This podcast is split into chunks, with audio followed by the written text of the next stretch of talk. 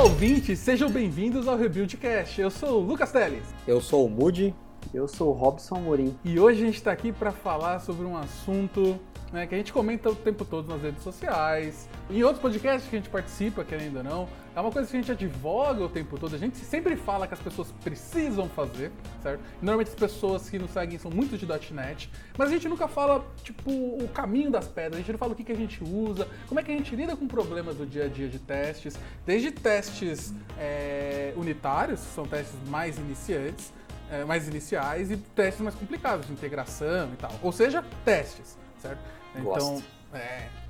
E assim, de novo, você tem que fazer teste, né? A gente não vai entrar nesse, na discussão do tipo, é, agora, é, que. Por que, que testes são importantes? A gente já cansou de falar. A gente tem outros podcasts, podcast da própria Lambda 3 que a gente falou sobre isso. A gente vai deixar o link aqui no post. Você pode acessar no lucasteles.dev. Ali a gente vai falar bastante sobre a importância de testes, certo? Então a gente já meio que passou por essa fronteira e agora a gente quer falar um pouco mais sobre ferramental e como fazer, certo? É, e por isso a gente tem aqui essas pessoas incríveis, esse time maravilhoso de pessoas que escrevem teste todos os dias, certo? Que se sentem mal se não escreverem teste no seu código. A gente não certo? dorme à noite se não escrever. Verdade, não dá pra curtir tive... o fim de semana, né? É. Dá até pesadelo, e é verdade, eu já tive pesadelo com código sem teste, e aí eu fui fazer teste no dia seguinte, achei bug e fiquei mais tranquilo. Né? Você falou, cara, escapei.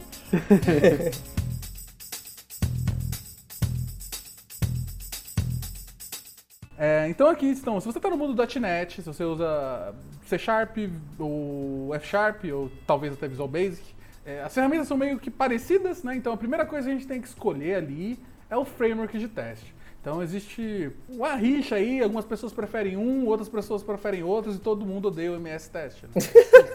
esse, é, esse é o único fato unânime, né? É. Qual que vocês preferem? Cara, eu, a minha opinião variou com o tempo.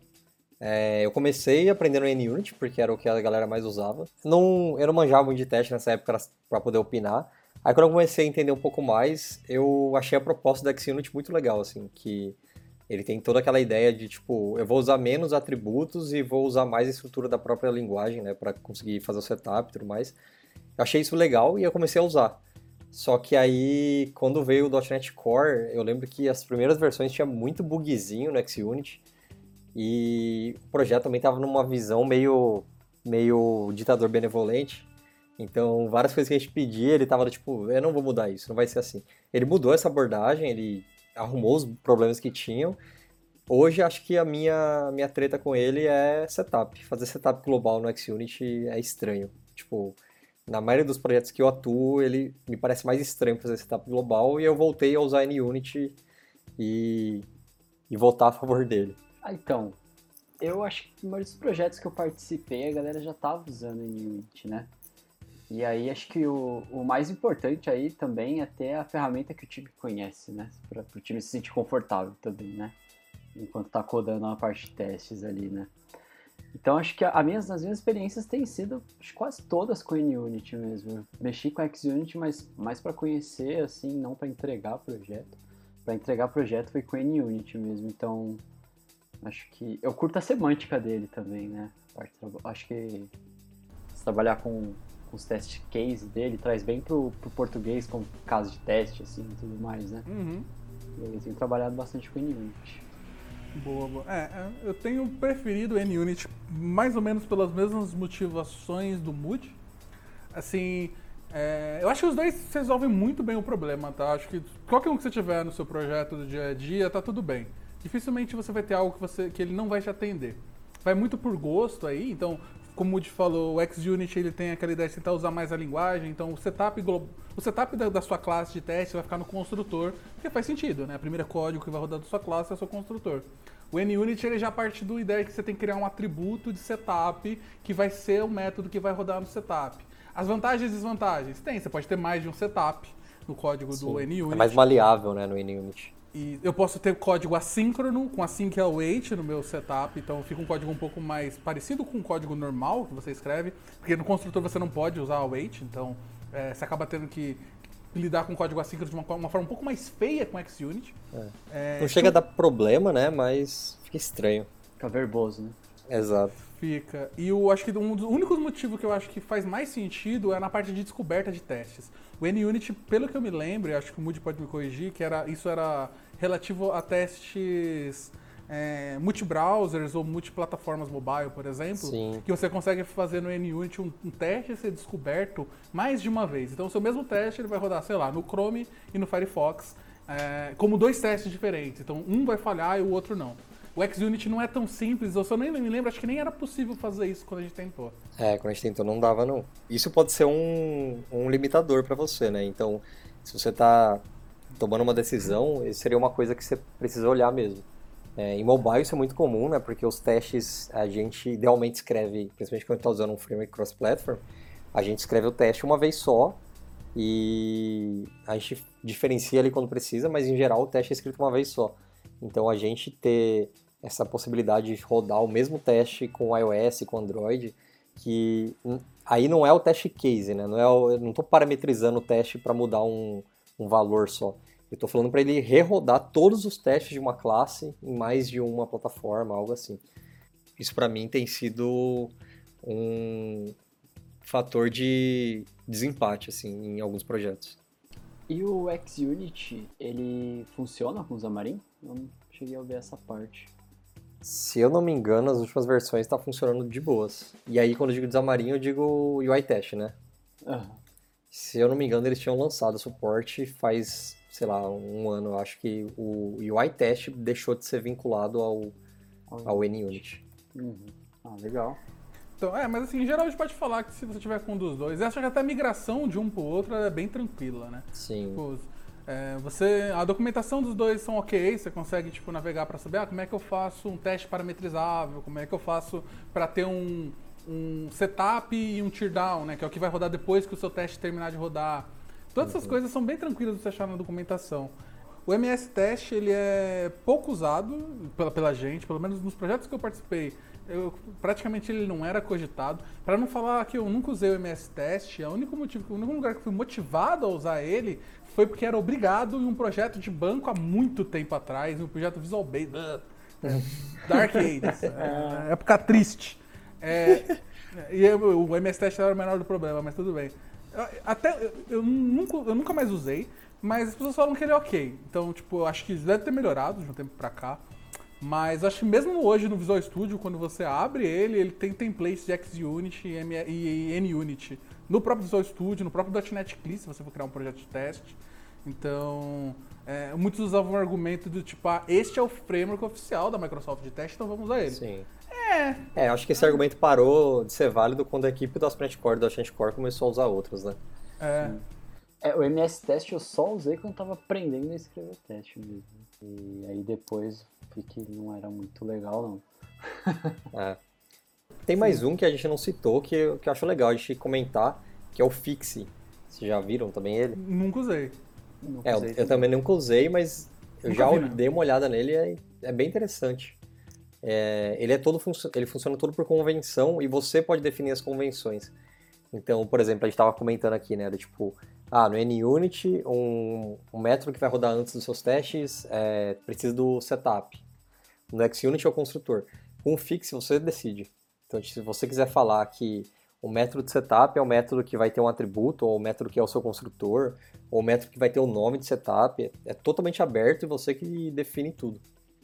Ele te ajuda, ele tem uma DSL que te ajuda a fazer isso. É bem interessante, tipo, eu nunca vi um motivo especial assim para usar ele, porque acho que é algo que é tão convenção, né? Quando você começa a usar, você meio que é, decora e vira, sei lá, vira memória muscular já, né? Mas quem precisa, sei lá, imagina que por algum motivo você tem um cenário bem complexo de testes e é, você não quer, por exemplo, usar, ter que criar toda uma estrutura que talvez o NUnit não tenha suporte, o Fix pode ser algo legal para você olhar também. Uhum. Eu tenho um cara também que eu gosto, embora eu também nunca tenha usado, eu já vi alguns projetos que usam, que é o Machine Specification, o MSpec, você vai procurar. Os links de todos esses caras vão estar aqui no post, tá, gente? É, eu, eu acho ele interessante porque ele tenta usar uma linguagem meio de BDD para você definir o seu teste.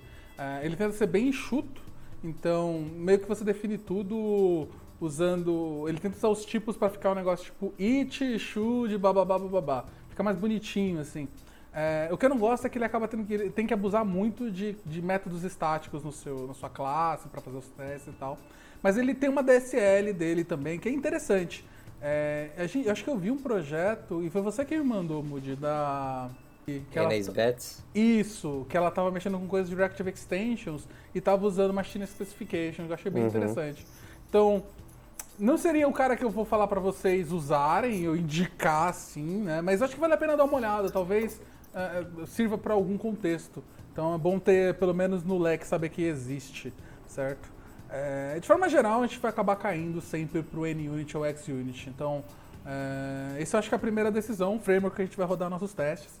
Né? A partir daí, eh, cada um deles vai ter sua forma de rodar seus testes. Hoje nem tanto, né? Antigamente era uma sofrência, porque você precisava de um de um CLI para cada um para rodar o teste. Você tinha que integrar e tem que baixar um cara para integrar isso no Visual Studio. É, hoje está mais tranquilo com o .NET Core, né? Porque agora a gente dá .NET Test, as coisas funcionam. Então, é, eu acho que o atrito é bem menor. Depois disso, a gente pensa assim, beleza, o framework de teste normalmente já nos te dá uma forma de validar aquele código, né? De fazer os que a gente chama de assertion. Que é o- a classe estática chamada assert. Meu Deus. Certo? Quem nunca viu lá o primeiro cursinho de teste, tinha lá Sim. assert.equal, ou is equal, cada um de um Arico. jeito. Arico. E aí eu nunca lembro qual que é o expected cell da esquerda ou da direita, porque não é uma forma fluente de escrever. Sim. né? E assim, faz muito tempo que eu não uso assert, certo? É, Temos melhores opções? Opa! acho, que, acho que nem de escrever e nem de ler o Assert é tranquilo, né? É, Tem uma bem popular aí que bastante gente deve conhecer, a gente usa bastante, ou pelo menos quando estou criando projeto de teste, acho que ela é a segunda biblioteca que eu instalo, é verdade. que é o nosso querido Fluent Assertion. Né? Sim. Fluent Assertions é amor, né? Você fala assim, ah, a maioria deve conhecer. Tenho minhas dúvidas, cara, porque eu vejo Sério? muita, muita, muito projeto de teste que É. não usa o Fluent Assertion. É, eu, eu, eu acho que eu consigo contar na mão os projetos que eu conheço da, do ecossistema.net que tá usando Fluent Assertion. É, então, é exatamente por isso. Eu acho que as pessoas não conhecem ou não, não dão tanto valor assim à forma como o seu assert é escrito, né? É, Sim. porque muitos vão falar assim, ah não, assert.arequal é bom o suficiente. né? Mas o que, que eu tenho de vantagem? Por que, que eu deveria escolher o Fluent Assertions ao invés do assert equal? Acho que o primeiro é facilidade de leitura, né? A gente sempre fala que em testes a gente está mais preocupado com leitura e, e facilidade de entender o contexto do, do seu teste do que em não repetir código e coisas assim. Então, quando a gente fala que em vez de ler a, a assert.isEqual, sei lá o que, você vai ler algo do tipo é, resultado should be 2. Isso é muito mais claro e muito mais fácil de você entender o que está sendo testado. Acho que essa é a primeira vantagem dele, assim, né?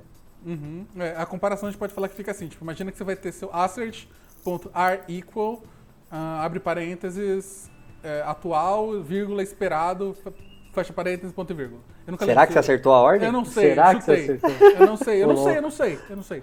Já no Fluent Assertion, você pode falar que, que, o, que o atual, ponto should, ponto é, abre parênteses expected. Então, fica muito parecido com uma sentença em inglês direto. Inclusive, meu sonho é ter a versão dele em português, né? Uhum. Eu Porque- também. Eu cheguei a pensar em fazer isso, só que ia dar muito trampo. Eu desisti. Não é como se a gente já não tivesse feito o fato no nosso projeto, né, Teles? É, isso é porque, gente, o, isso era na época do XUnit, né? Que a gente tava Aham. fazendo um projeto. Que você tem o fact pra dizer que aquele seu método é um teste. É, no NUnit é, é teste, o atributo com abre e fecha é, colchetes. O fact, é, ele é interessante, quer dizer, o- como é que o seu teste aparece no seu teste Explorer? Que é a caixinha que mostra cada um dos seus testes, qual passou, qual não passou, qual foi skipado e tal. Ele aparece o nome do método, né? Então a gente acaba escrevendo aquele nome gigante de método. Então, é o valor a should be bababá, bababá, bababá, né? O valor, tal valor deve ser igual a tal coisa quando tal coisa acontecer. Então é literalmente uma sentença.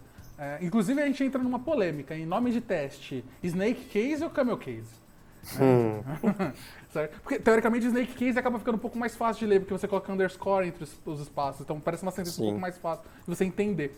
Só que para resolver esse problema, a gente acabou escrevendo em Camel Case e aí a gente fez um, um atributo que usa uns regex meio louco e pega o nome do seu teste e quebra ele via Camel Case.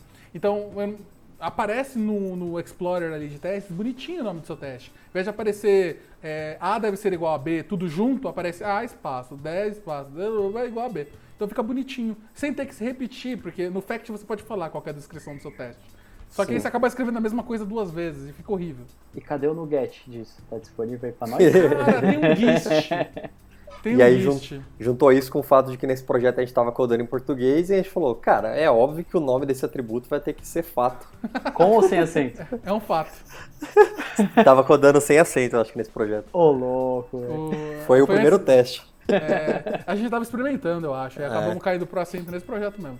Mas assim, é, tem um GIST desse cara, eu também vou deixar o link aqui no post do, do- desse podcast, gente. É, então, a maior vantagem, voltando no nosso Fluent Assertions, a maior vantagem é a leitura, né? Então a gente quer que.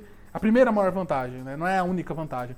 A Sim. segunda, acho que a maior vantagem dele é que ele é extremamente poderoso. Ele dá algumas opções interessantes, né? Pra quem já é do .NET, do C Sharp, por exemplo, sabe que o normal é a gente comparar as coisas por referência, né? Quando eu dou um ponto equals ou faço igual igual, eu tô vendo se a referência daquele meu objeto é igual a referência de um outro objeto.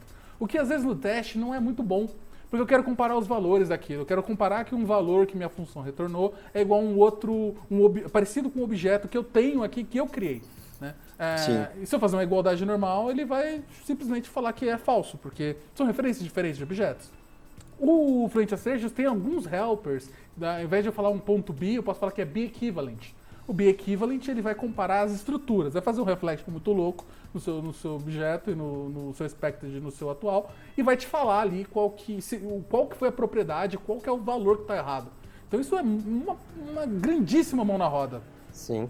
E ele é bem configurável ainda, né? Então você consegue controlar também do tipo, ah, esse aqui eu quero que você leve em conta, imagina que você está comprando dois arrays, por exemplo. Eu quero que você leve em conta a ordem dos arrays. Você pode configurar com um parâmetro que você passa no método. Você pode configurar do tipo, se você está comprando duas datas, eu quero que você considere que elas são iguais se a diferença for de até um segundo. Ou você pode Tudo isso configurado- também, né? Sim, você pode falar, ignora essa property aqui, por exemplo, um caso que a gente exclui muito. Eu estou fazendo um, um insert no banco de dados.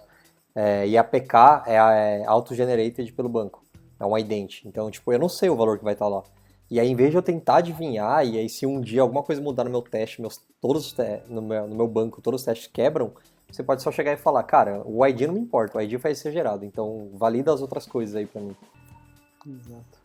Uhum. É, isso é é bem comum, né? Porque normalmente o ID, principalmente quando você está fazendo com HTTP, alguma coisa que você vai retornar um- uma informação que é, tem dados que são gerados automaticamente, você não sabe, né? Então Sim. eu quero ignorar isso aqui, o que me importa é essa outra parte.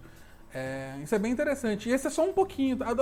Eu acho que a documentação do Search não é das melhores, eu diria. Às vezes é um pouco difícil de você achar as configurações das coisas, ainda mais porque é uma biblioteca que acabou mudando muito, evoluindo muito rápido nos últimos tempos. E ela tem E- muito recurso, né? E a, a quantidade absurda de recursos.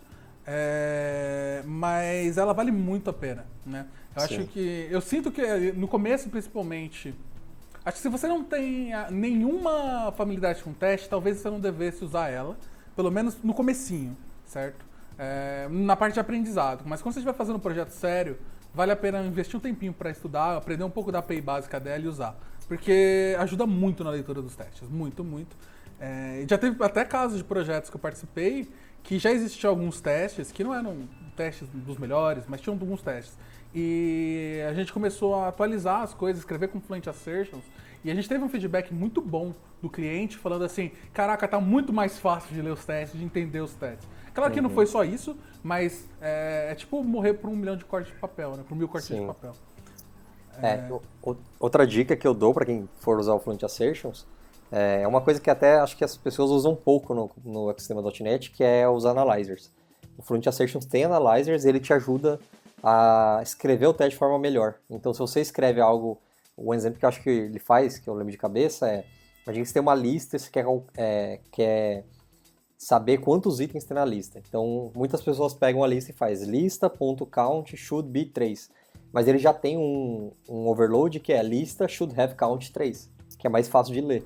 É, então esse tipo de coisa ele vai te ajudando. E ele Uhum. vai te ajudar a escrever de uma forma mais legível ah, o seu teste. Uhum. Eu recomendo muito usar o, o Analyzer junto. Sim, sim. É, e tem uns. é, se você abrir esse leque de, de, de pequenas acertos que resolvem o seu dia a dia, tem penca. Tem tipo, should not, é, should not be empty, ao invés de se escrever, que é esse que você falou. Tem.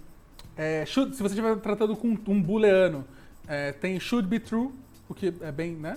Uhum. Ok? Should not be null. Tem várias coisas assim que é tipo, parece bestinha, mas vai ajudando de pouquinho em pouquinho. Ah. Ele tem também o conceito que eu acho muito louco, que é aquele which.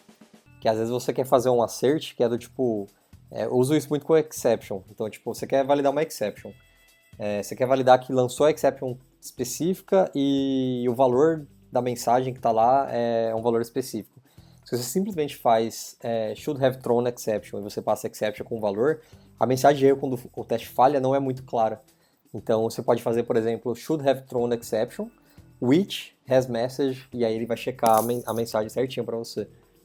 Então, esse tipo de coisa, eu tô usando o Fluent Assertion já tem, sei lá, 5 anos, e esse tipo de coisa eu vou descobrindo com o tempo, assim, porque ele tem muito, muito recurso. Vocês viram um pacote que a galera disponibilizou também no GitHub que ajuda, no, que complementa o Fluent Assertions, né? Pra ter testes de voltados pra web também, né? Sim. Então você É. consegue. Pode falar. Não pode terminar, eu, eu complemento. E aí você consegue dar um. É, que a resposta deve ser igual a 200, né? Que a resposta deve ser 200. Você consegue verificar o status de forma fluente também, né? Sim. É, o que eu ia falar é que ele é extremamente extensível também. Então você pode criar assertions no seu próprio projeto, você não precisa de um NuGet separado, e se você quer- quiser distribuir um NuGet também fica muito fácil de usar. É, eu uso bastante isso no meu projeto, que tipo, é, às vezes se você simplesmente vai ficar olhando o valor e tentando extrair, quando o teste falha, a mensagem pode não ficar muito clara. Se você usa um custom assertion, ele tem toda uma infra para te ajudar a deixar a mensagem bem bonitinha assim. Então, às vezes é a diferença entre o teste falhar e a pessoa não saber o que o motivo de de ter falhado, porque a condição ou a verificação é muito complexa. E você tem uma mensagem na hora assim, que era tipo, ah, falhou por causa disso aqui.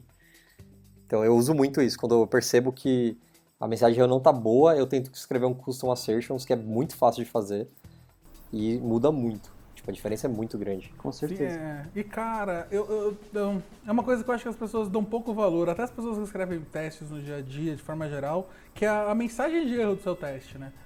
É, Isso é Uhum. extremamente importante. Porque às vezes a gente acaba criando um teste que ali no meio você coloca, ah, vou colocar um single default aqui para pegar o único item.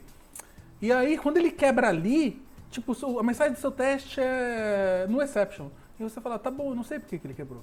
Então, Sim. aquele detalhe, você tem que sempre ver o seu teste quebrar por dois motivos. Um, você tem que saber se o seu teste não está enviesado, ou seja, ele não Falso quebra positivo, né? falso positivo, que é muito ruim. E você tem que ver ele quebrando para ver se as mensagens de erro que ele tá dando faz sentido, certo? Sim. É, eu, eu sempre falo que o falso positivo é pior do que não ter teste. Porque o falso positivo é tipo uma vacina que não funciona. Você acha que está protegido, e aí você fala, beleza, tenho testes aqui, eu posso sair refatorando tudo. Só que aí você refatora, os testes estão passando teoricamente, mas se ele tem um falso positivo, você quebrou sua aplicação e você tá indo dormir tranquilo, achando que tá tudo certo. Exatamente. Vai ter uma surpresinha no final de semana. É, é realmente é, tenso. isso aí é coisa. Então, pessoas, é interessante. Fluent Assertions, coloquem na lista. Acaba sendo, como o Robson falou, é o segundo nugget que a gente coloca em todo projeto de teste que a gente cria É. em .NET. A gente falou bastante dele porque eu acho que a, a importância dele é realmente muito grande. Sim, com certeza. É, e agora, né, a gente tem a- o, a- o terceiro pacotinho que a gente acaba instalando, querendo ou não, nas testes de unitário. No fim, a gente está criando ali nossas classes, nossas estruturas, o nosso código todo usando as boas práticas de gestão de dependência, a gente conseguir mocar as coisas. Então, a gente sempre, quando alguém está falando sobre teste, a, palavra mock vai surgir em algum lugar, né? É, que é basicamente eu preciso é, fazer um comportamento falso de uma dependência dessa minha classe. Então, clássico. Minha controller está recebendo um repositório, né? E aí, vamos supor que eu estou testando essa minha controller de unidade, só que eu não quero acessar o banco nesse momento, eu quero só verificar uma lógica que existe lá pra, com o resultado do meu repositório. Então, eu vou criar um mock desse repositório. Por isso que a gente acaba optando por usar algum tipo de interface ou acaba tendo que ter métodos virtuais nessa nossa, nossa dependência para conseguir fazer este mock. Né? Claramente existe a forma de fazer o mock que nem Neandertais, que é o que a gente cria uma classe implementando aquela interface e controla isso no nosso teste. Só que isso claramente já soa absurdamente trabalhoso. Então, Sim. toda vez que eu precisar de uma versão diferente do mock, eu vou ter que criar uma classe para ele, ou no mínimo eu vou ter que fazer uma classe super inteligente que vai conseguir setar os valores e não, isso é não dá, não dá. Então existem bibliotecas para isso, né? A mais comum no mundo do .NET, eu vou dizer aqui, infelizmente, Exatamente. Exato. é o Moquil, é, que é M-O-Q, certo? É... Ele é o primeiro framework que a gente vai falar aqui sobre testes. Ele é ruim? Não, ele é bom. Ele funciona muito bem, certo? Só que ele tá, tá, naquele negócio que ele, entre, o, entre os que estão no alto, ele é o piorzinho. Só que é mais famoso. Ele é tipo WhatsApp versus Telegram. é, ele, ele deu tração para a comunidade, né? Vamos dar os créditos que ele merece também, né? Ele nasceu ali no começo, quando a galera não sabia nem o que era mock, então ele serviu o papel dele. Sim. O problema é que, mesmo depois ele cumpriu o papel, a galera continua insistindo, né? Eu é. acho que já devia estar aposentado, tá ligado? é aquela coisa, né? Tipo, é como o Teles falou, é que não é que ele é ruim. É que não. eu acho que tem, tem formas melhores de fazer mock por outros motivos agora. Sim. Com outras libs e acho que é isso, a gente tinha que aposentar o Mockil. Ah, sim, sim. Mas assim, se você está usando o Mockil já no seu projeto, algum projeto legado que você pegou, é, não, fique, não fique desesperado. Ele vai resolver todos os problemas que você precisa. Eu não migraria. É, e é melhor ter o Mockil do que não ter nenhuma ferramenta de mock também, né? Com Sim. certeza absoluta. É, o Mockil, ele, ele é bem ok, né? Você consegue... Eu, eu, acho que o maior problema que a gente tem com ele é que ele não é tão fluente, e aí talvez os concorrentes, a gente vai cair nas mesmas motivações do Fluent Assertions, e ele é verboso um pouco, não, quando você tem que escrever o setup dele, não parece fazer muito é uma coisa que é meio. Não é legal de escrever. Não, é. Não, é, dói um pouco. Certo? Eu diria que vai até um pouco além de só sintaxe. Eu já tive muito problema de escrever um setup no Mockil que não era válido, porque a interface dele, a API dele não é muito clara. E você escrevia um setup que não era claro e que não era claro que o, que o setup estava errado e você ficava debugando o teste e você não conseguia entender, porque quando ele falha, ele falha com uma mensagem que é do tipo, cara, não estou entendendo, onde está o erro aqui? Eu demorava muito para entender que o erro era no setup. Isso acontecia com uma certa frequência, assim, então... É, e não era a primeira vez que eu estava usando Mockil, né? Então, putz, uhum. eu, achava, eu achava isso meio que inadmissível, assim. é, eu ia falar assim, ó, como é que é o básico de criar um mock com Mockil, né?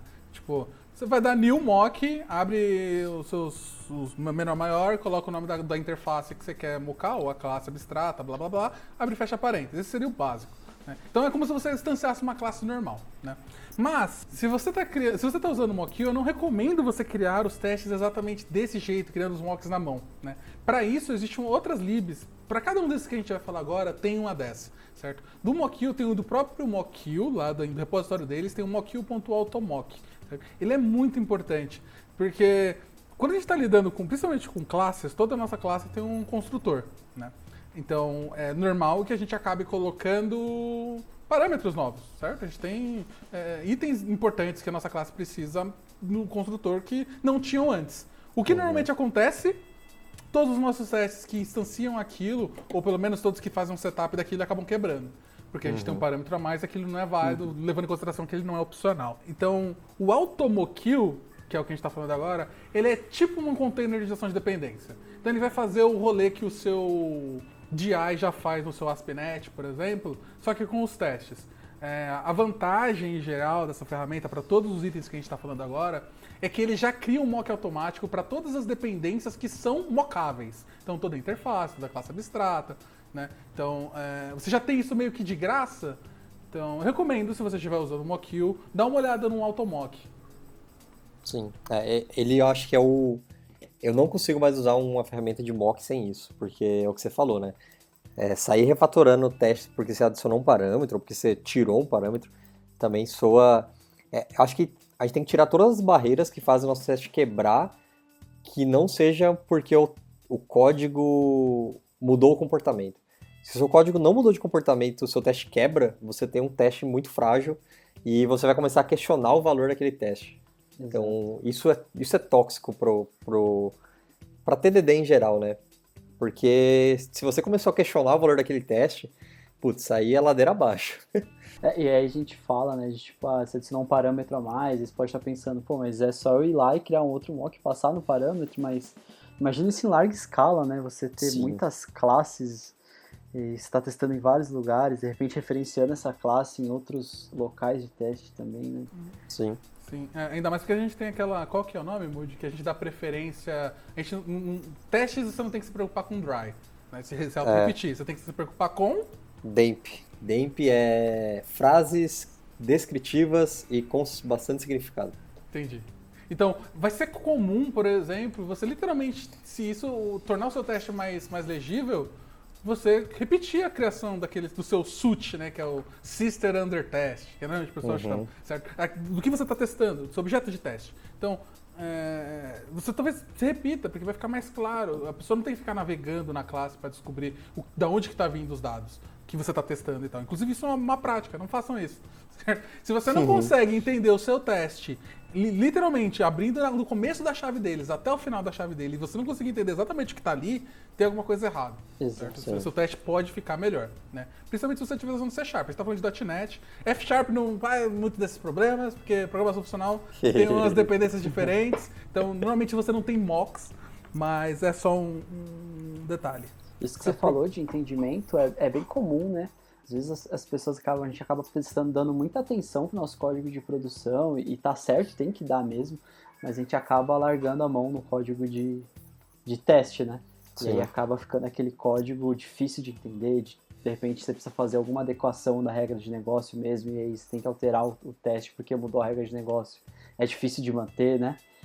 Então é Uhum. importante a gente também prezar pela qualidade do nosso código de teste. Aham. Ainda mais nesse ponto, tem uma outra coisa que também tem várias discussões. Eu sou um meio termo. O meu termo acho que é muito forte. Eu sou 90 a 10, que é a quantidade de acertos que você deveria ter no seu teste, né? Meu Sim. 90, meu 90% é deveria ter um acerte. Seu teste tem que quebrar por um motivo específico. É o que a gente tava falando da mensagem de erro, né? Isso. Exato. É, existem casos que talvez você precise de mais? Ah, talvez tenha. Só que é muito raro, gente. É muito específico. É quando, por exemplo, o seu bi-equivalent, ou você tem que tratar com coisas que elas são muito ligadas uma na outra. e Talvez seu teste seja muito custoso de rodar. É, Tem várias coisas que podem fazer com que você tenha um mais do que um. Mas a, a convergência, a regra, na dúvida, um Isso. acerte por teste. Um motivo para quebrar. É, um exato. motivo para quebrar. Ou um motivo claro. Não, mas agora voltando para os mocks, pra gente não escapar do, do coisa. A gente tá falando aqui leitura, que a legibilidade do teste é importante. É, Então a gente tem que substitutos a gente pode usar para o mock kill, então já que ele não é tão mais. Eu conheço pelo menos dois que, que eu acho bem interessante. É, vou falar o vou falar do N-Substitute, aí eu deixo para alguém falar do outro. O N-Substitute foi um que, olhando como ele funciona, ele parece ser o mais legível de todos para mim. É, eu já dei uma olhada nele a fundo, assim, do tipo... A fundo assim, né? De eu abrir a documentação, ler a documentação inteira e falar, tá, entendi como ele trata esse cenário, entendi como ele trata esse cenário, mas eu ainda não tive a oportunidade de pegar um projeto e escolher usar N-Substitute nele. É, desde que eu fiz isso, eu não iniciei um projeto novo ainda para poder fazer isso. Estou ansioso por esse momento porque eu quero realmente testar ele, porque eu tenho a impressão de que ele vai ser bem mais legível do que os outros. É, se, você, se vocês abrirem a documentação dele, vocês vão ver que ele é. Ele, basicamente, você está criando mock do jeito que você estaria escrevendo mesmo. Então ele fica bem fluente, assim. É, ele também tem esquema, como eu falei, que para mim agora é meio que obrigatório ter um automocker. A gente já achou os automockers que funcionam com ele. é, e ele parece ser uma ótima opção. A un, o único adendo, eu só não falo para que eu vou usar ele com certeza, porque eu ainda não tive a oportunidade de colocar ele num projeto e ver ele rodando e ver se ele realmente vai atender todos os cenários de uma forma melhor do que os outros. Mas é, eu acho que meu próximo projeto eu vou começar com ele. É recente o Automocker do, do Enzo Institute, que eu lembro que um dos projetos que a gente atuou junto, que a gente tava pensando em usar o Enzo Institute, acho que não tinha, né? Sim, é, então, eu, eu não sei se a gente que. Se ele que é novo ou se a gente que não conseguiu Não achar na época. É. Entendi. É, Eu acho que ele. Tanto ele quanto o próximo que a gente vai falar, eles usam um- a mesma lib por baixo para fazer o automock, que é o autofac. Né? Muitos uhum. nomes automáticos, né? Mas o AutoFac ele é um framework de gestão de dependência. Então eles pegaram esse core e usaram ele para fazer o, o N Substitute. O, o, que eu acho que é N Substitute Auto, Automock. Vai estar aqui embaixo o link, gente. Eu não lembro agora de cabeça. Eu já usei ele. Já usei o N Substitute, nenhum projeto de cliente assim grande, em alguns projetos menores. É, eu gosto dele, eu acho que ele, ele é realmente um dos mais legíveis, com certeza. É, o que eu não gosto muito dele é porque ele se baseia muito, muito, muito em extension methods. Então ele dá uma sujada muito grande no seu IntelliSense durante os testes. Isso não necessariamente é um problema muito grande, mas é algo que incomoda um pouquinho. É, mas é uma ótima opção. Para mim é uma opção melhor do que o Mockil. Né? Então, é, provavelmente desses dois que a gente vai falar agora, que acho que todo mundo concorda que é, são melhores que o Mockil, vai ficar muito do gosto de você ouvinte de ver Sim. como é que é cada um deles, testar eles, Sim, porque os dois são muito bons, tá? Com certeza. Mas essa parte aí do, de sujar o IntelliSense tem IntelliCode aí pra resolver É verdade. Justo, justo, justo. É um bom ponto. IA aí pro bem, IA pra, pra ajudar nós. Um outro que, que eu tenho usado bastante também, acho que vocês também, né? É o Fake Easy. Né? Acho uhum. que é uma uhum. boa alternativa pro Mokill ele deixa os seus mocks bem mais fluentes mesmo. Então, é, quando você está escrevendo, fazendo um setup, por exemplo, de, de um método, é, você cria como se estivesse falando mesmo, ah, uma chamada para esse método retorna tal objeto, sabe? Uhum. Em inglês, claro, né? Você usa o a, tudo mais, a call to, mas fica mais fácil de você entender, né? Compreender o que está rolando no teste depois. Na hora que você está escrevendo e depois, principalmente, né? Quando tem de ler o teste depois. É, e, e eu vou trazer de novo o lance dos analyzers, porque o Fake Easy vem com o analyzer e o analyzer dele, para mim, é a diferença de você ficar horas debugando um teste e de você ter um erro de compilação na sua cara falando, o seu setup tá errado. Então ele, ele faz esse tipo de coisa para você. Eu já peguei vários cenários em que o, o build ele fez a compilação falhar, né? Porque o analyzer falhou. É, e isso me economizou tempo que eu ia provavelmente ficar tentando entender por que, que meu mock não estava funcionando. Então, de novo, é um exemplo de, de uma coisa que é muito fácil de você fazer é você tentar mocar uma classe que não tem interface, não é abstrata e não tem método virtual. Então, tipo, isso não é válido, né? No C Sharp. Você tem que. A, a sua classe tem que ser aberta, o método que você está testando tem que ser aberto para extensão. Se ele não for aberto, é, o Mockil, por exemplo, sem Analyzer, ele simplesmente vai falhar seu teste de uma maneira meio obscura. É, o Fake Easy com o Analyzer, ele falha a compilação e ele já te avisa. Falou, esse método aqui, ele não é nem virtual, ele não implementa interface, e isso ajuda muito, assim, economiza muito tempo. Com certeza. Quem nunca tomou uma, um erro desse aí quando tava, com, quando é... tava compilando o teste? e assim, só para comparar, a gente tinha falado que no Mockil você tem que dar um new mock. O do N substitute eu acho um pouco verbosinho também, né? Você tem que dar um substitute.for e aí você vai passar no genérico o que, que você está substituindo. O fake news é o mais bonitinho desses, no caso. Você vai a fake. E aí você fala do que, que você quer fazer o fake. Então ele é bem bonitinho. É, tem outra coisa que são importantes. É, os três, eles têm asserts também, né? Que são os asserts baseados em chamadas. Às vezes eu uhum. quero saber se o meu código, se o minha se o meu código mocado, né, se a minha dependência chamou um método de uma outra dependência, ou se ele, ou se ele chamou o método com os parâmetros corretos. Então, todos eles têm uma forma de fazer isso. De novo, o do, o do Mockio acho que é o mais feinho, que você tem que dar um verify. Uhum. Ele tem uns verify automáticos que são assustadores, que é difícil de você entender realmente o que, se ele está fazendo o que você quer.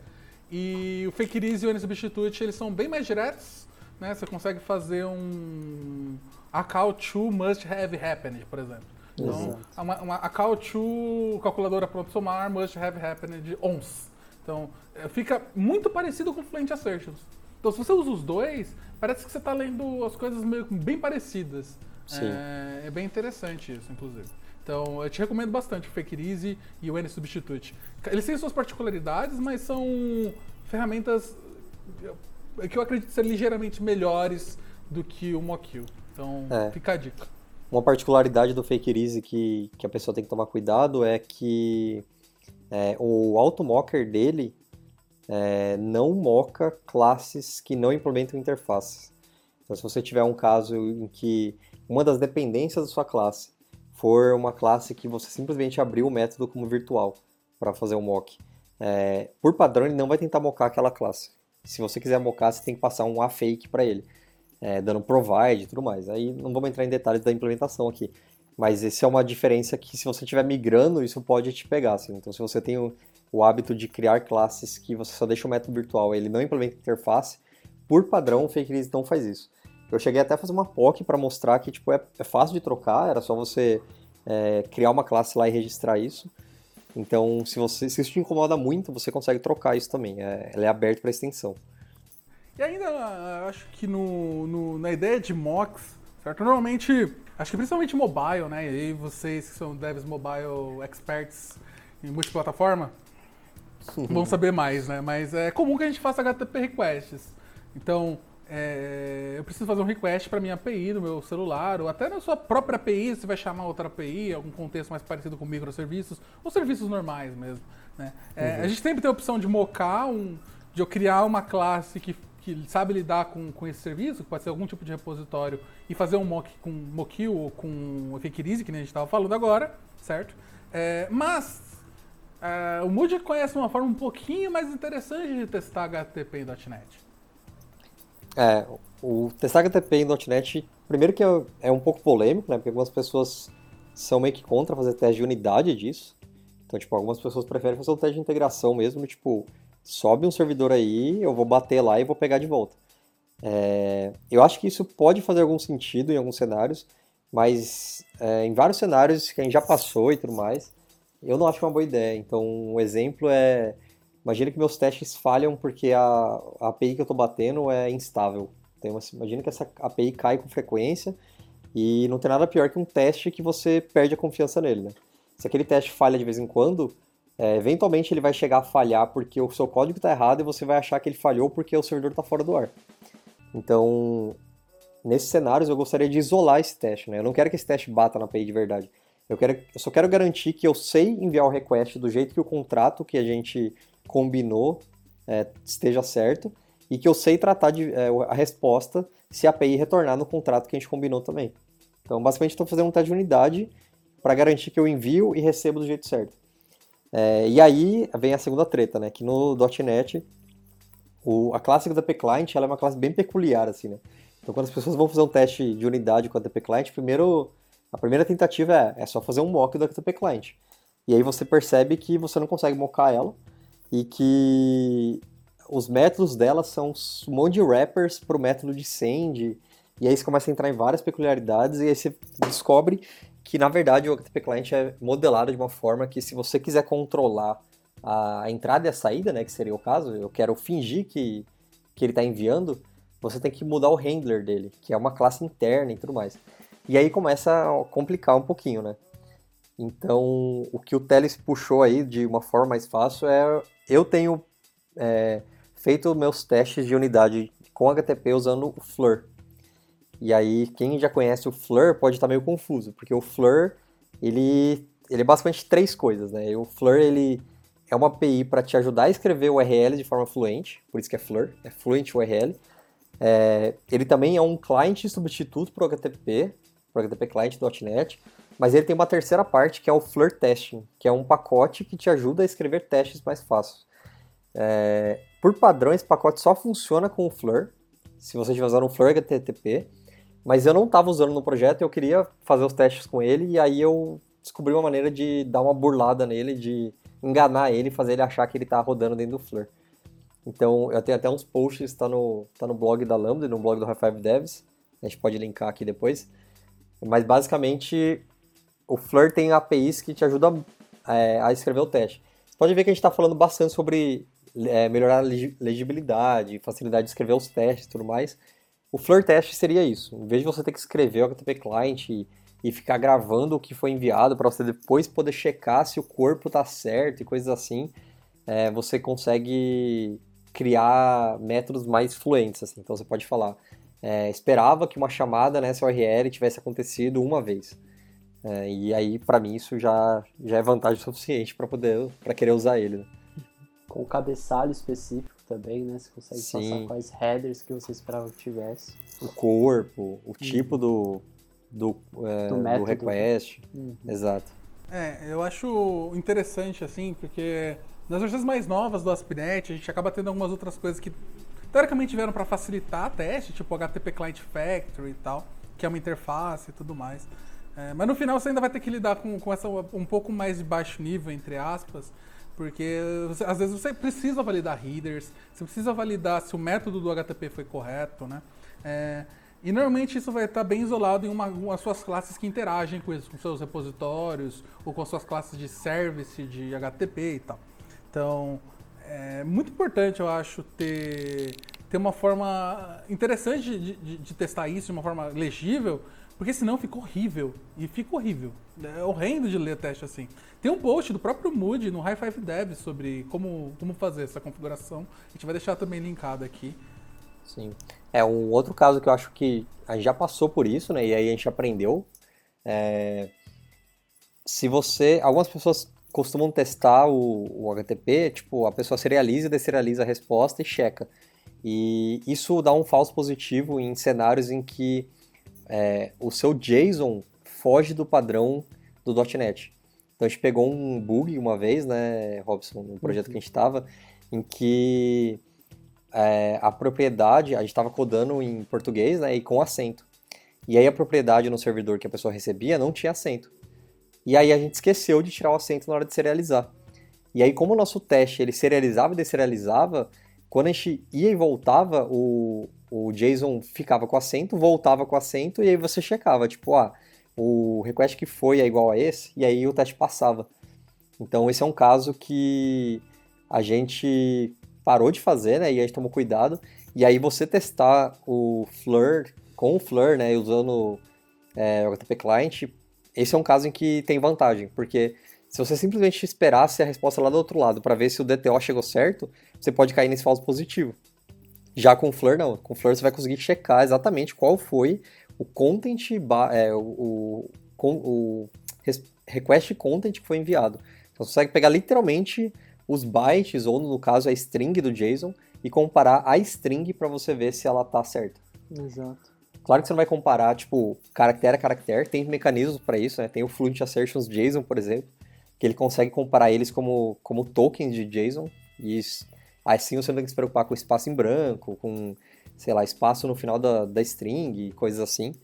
É, mas eu recomendo fazer os testes dessa maneira, pra, ou melhor, eu recomendo que você se preocupe com isso, porque senão você pode ter esse caso que é um falso positivo e é aquela coisa, você vai achar que sua API tá funcionando. É, eu também já tive esse problema, né? Então, tipo, eu até tive uma discussão com o Moody na época, eu falei, não, acho que não dá problema não. Aí no mesmo dia eu tive problema. Aí eu falei, tá.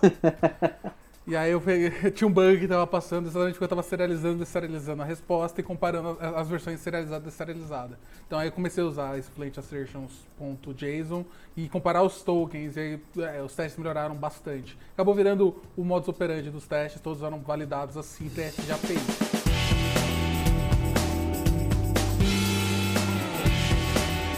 Mas então, é, agora a gente tem outro tipo de problema que a gente acaba lidando com escrever testes no dia a dia, né? Que é um problema que não parece ser muito complicado, mas consome uma energia mental relativamente grande, que é colocar o nome nas coisas, né? Colocar o nome nos dados.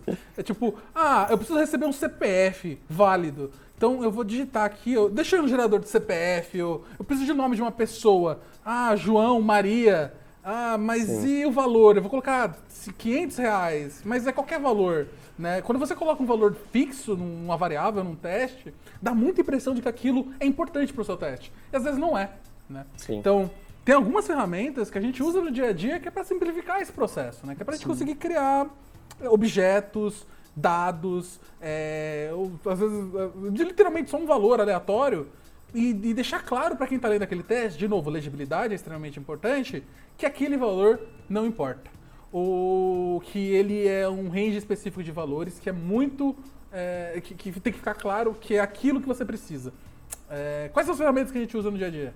Cara, para trabalhar com essa geração de dados, eu tenho trabalhado bastante com bogos e autobogos. Para trabalhar com builders, né? Isso também, além de ter todas essas vantagens que o Teles comentou, né? De você conseguir melhorar a legibilidade e deixar claro de que aquele dado que você está checando não é um dado imprescindível ali para o seu teste. Ele também te ajuda é, na criação de builders, né? Builders são basicamente classes que vão te prover dados do seu modelo, né? Então imagina que em vez de você ter que criar, por exemplo, uma instância do seu cliente com os dados em todos os lugares que você está testando o seu cliente, você tem um lugar centralizado que cria esse cliente, né? E aí você só pede lá no seu teste, ah, cria um cliente para mim, e aí a geração de dados aí, no meu caso, no caso que eu citei com Bogus e AutoBogus, vão gerar esses dados para você e você passa a usar eles, né? Uhum. Se tiver alguma mudança de propriedade, você muda em um lugar só também, né? É, eu acho que as pessoas subestimam esse, essa diferença entre olhar para um teste e entender se aquele valor importa ou se aquele valor não importa. Eu acho que todos os projetos que eu passo, eu, eu sempre bato em cima dessa tecla, não sei se as pessoas acham que eu sou chato, ou se as pessoas conseguem entender esse valor. Mas é o que você falou, né? Tipo, eu, eu precisaria, eu deveria gravar na minha mente, quando eu tô lendo o teste, o mínimo de informações necessárias para fazer aquele cenário rodar. E aí acho que ter essa ferramenta para ajudar a gente é muito útil, né? É, outro, outro caso que quando o Teles estava comentando, eu lembro de já ter passado. É, ah, aqui é um CPF. Ah, tá, CPF, então eu vou pôr aqui 1, 2, 3, 4, 5, 6, 7, 8, 9, 0. Aí beleza, a pessoa coloca o número de caracteres que um CPF tem e aí, mais para frente, a pessoa implementa uma validação do CPF. E aí, todos os testes integrados começam a quebrar, porque lá atrás você tomou a decisão de usar um CPF que é inválido. Ou outro caso que é mais. que é, a, pessoa, a pessoa acha que está sendo mais esperta de fazer, mas pode acontecer também. A pessoa coloca sempre o mesmo CPF. E aí, um teste integrado, quando a pessoa coloca uma PK nesse, nesse CPF, uma chave única, esse, CPF, esse teste começa a falhar, porque agora ela está usando sempre o mesmo CPF. Então são casos em que, de novo, acho que as pessoas às vezes subestimam a necessidade de você ter um, pelo menos o formato do, do, do, seu, do seu dado de real, né? Tipo, o mais próximo real do possível. Exato. É, isso também é, tem um impacto direto no, no acerto, no, no resultado né, do seu teste, no sentido de, do texto de debug, de se algo quebrar, por exemplo você, aquilo começa a fazer mais sentido, né? Faz mais, fica muito mais próximo de um dado, entre aspas, real, do que de um monte de SDF, lorem Y e blá blá blá, que não, talvez não signifique nada. Dificulta é. muito a leitura. É...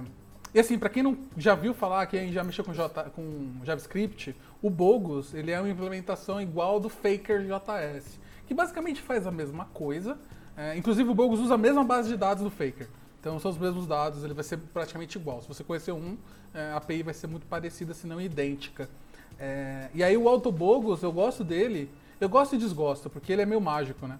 você consegue literalmente passar uma classe, e aí ele tira um pouco disso que a gente falou. É literalmente você vai falar, ó, me dá um objeto disso aqui, mas eu não me importo a mínima com ele. E ele só vai preencher com vários dados randômicos. Vai colocar um número, vai colocar um booleano, vai colocar uma palavra no texto. Então ele vai gerar um objeto para você assim, com zero de esforço. Só que ele não vai fazer muito sentido, né? Então é, você tem esse trade-off. Por isso que a gente acaba sempre caindo nos builders, que foi o que o Robson falou. Né? Uhum. Né? Tem, inclusive, no livro de TDD do Maurício Anish, ele fala, tem uma parte que ele só fala sobre builders de teste. É, uhum. Tente não criar seu, os dados de, de, de, das suas entidades, as suas classes importantes, do seu domínio, na mão em cada teste. Isso é muito doloroso e é o que o Moody falou. Quando você tiver uma mudança de negócio, uma refatoração importante, você vai ter que sair alterando em vários lugares.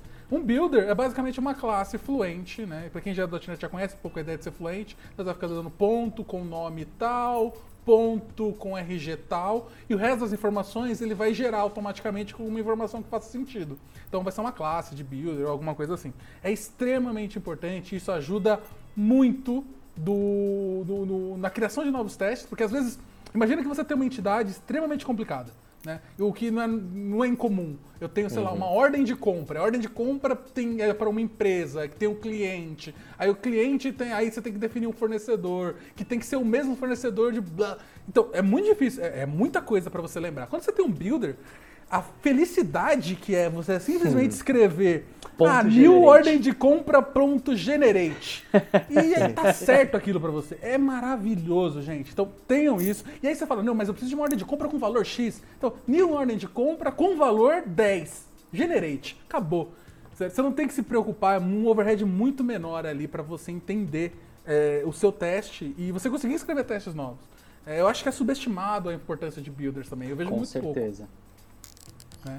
Tem uma outra lib também, que ela é um meio termo, que se chama AutoFixture, que ela, ela é meio que um faz tudo, ela faz aqueles esquemas que a gente falou antes de automock, ela faz, uhum. ela gera dado, tá para integrar ela com bogos. É, vale a pena dar uma olhadinha para saber que existe, tá? Mas é, acaba que não sendo a principal que eu uso no dia a dia. É, mas assim, eu só vou deixar uma vírgula de que nem tudo vem de graça, né? Tudo não terás, tudo tem um custo. E o custo de usar bogos e esses geradores de dados é tempo de teste. Eles sim. são lentos, eles são bem lerdos, na real. É, e nem é o Autobogos a culpa. O Bogos, sim, ele é meio lento. É, e assim, é uma diferença razoável no tamanho dos testes. É, então, você tem alguns, algumas coisas tricks que você tem que se preocupar quando você estiver usando ele, principalmente com o que eu acabei aprendendo em objetos que usam anti-framework, que você tem classes complexas no construtor, você tem que ignorar as coisas que ele está mandando no construtor, ou você está nulo na força, para você preencher só a propriedade mesmo. Porque senão ele começa a gerar os negócios automáticos e, de novo, ele, ele vai tentar gerar as coisas e só vai. Uhum. Quando você vê, ele tá. Principalmente se você tiver uma. alguma classe com referência cíclica, né? Que a gente acaba vendo bastante na galera de Agent Framework, né? Que você vai ter, tipo, é, o cliente referencia a compra e a compra referencia o cliente. Né? Isso não é considerado uma boa prática, principalmente em DDD, de forma geral. A ideia é que você tenha um fluxo unidirecional. Isso simplifica já, então é, é, é, um lado ruim que eu acho que é positivo, porque você não devia estar fazendo isso, provavelmente. é, mas é um cuidado que você tem que ter. Né? Porque você imagina que se um referencia o outro, ele vai tentar gerar o, o pai, aí o pai gera o filho, o filho gera o pai, você vai ter um loop infinito. E é, é, é, acontece.